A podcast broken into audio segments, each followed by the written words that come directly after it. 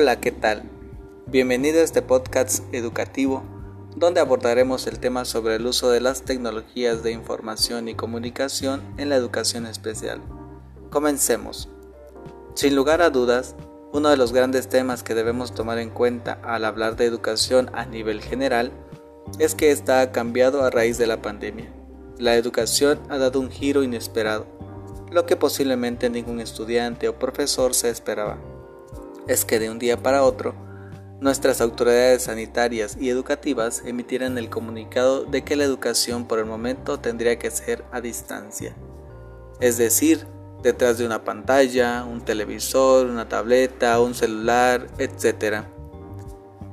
Casi de manera obligatoria se tuvo que innovar, los maestros se tuvieron que poner al día en cuanto al tema de la tecnología, el uso de plataformas educativas, aplicaciones y páginas web enfocadas al ámbito educativo y es que no podría ser de otra manera.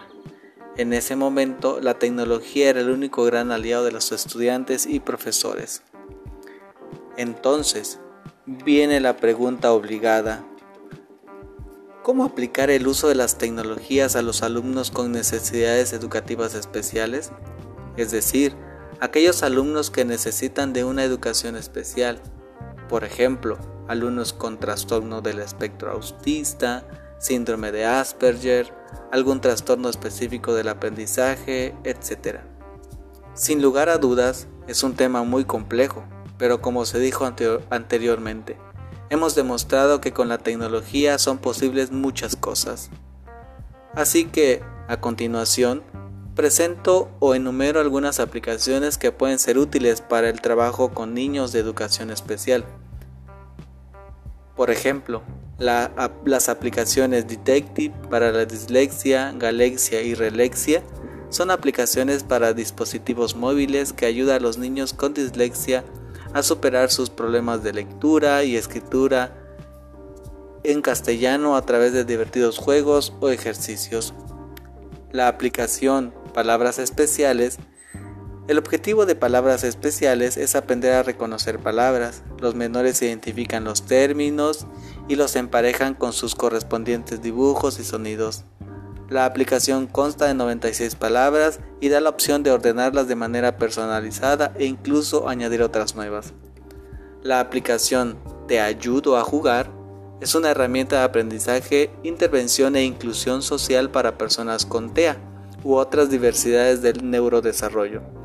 Es una aplicación interactiva para favorecer la inclusión educativa y social mediante una actividad fundamental en el desarrollo infantil y la socialización. El juego.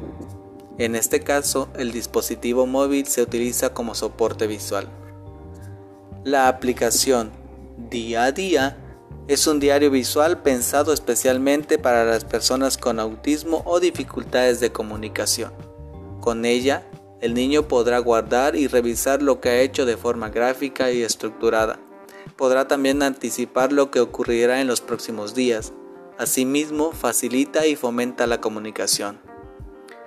Como hemos visto, estas aplicaciones son solo una pequeña muestra de lo que la tecnología puede aportar en cuanto a las necesidades educativas especiales. Sin embargo, no todo es positivo, puesto que, desde mi punto de vista, una pantalla, una tableta, un celular, una aplicación, etc., jamás podrán sustituir todo el aprendizaje que se genera dentro del aula, a través de la interacción de los niños con su profesora y con sus compañeritos. Hasta el momento, no hay aplicación, o al menos no la conozco, que favorezca la interacción social de un niño con autismo que el hecho de estar en su salón de clases conviviendo con los niños de su edad puesto que el uso de la tecnología aplicada a la educación especial y la educación en general únicamente sirve de apoyo en el aprendizaje de los niños, niñas y adolescentes.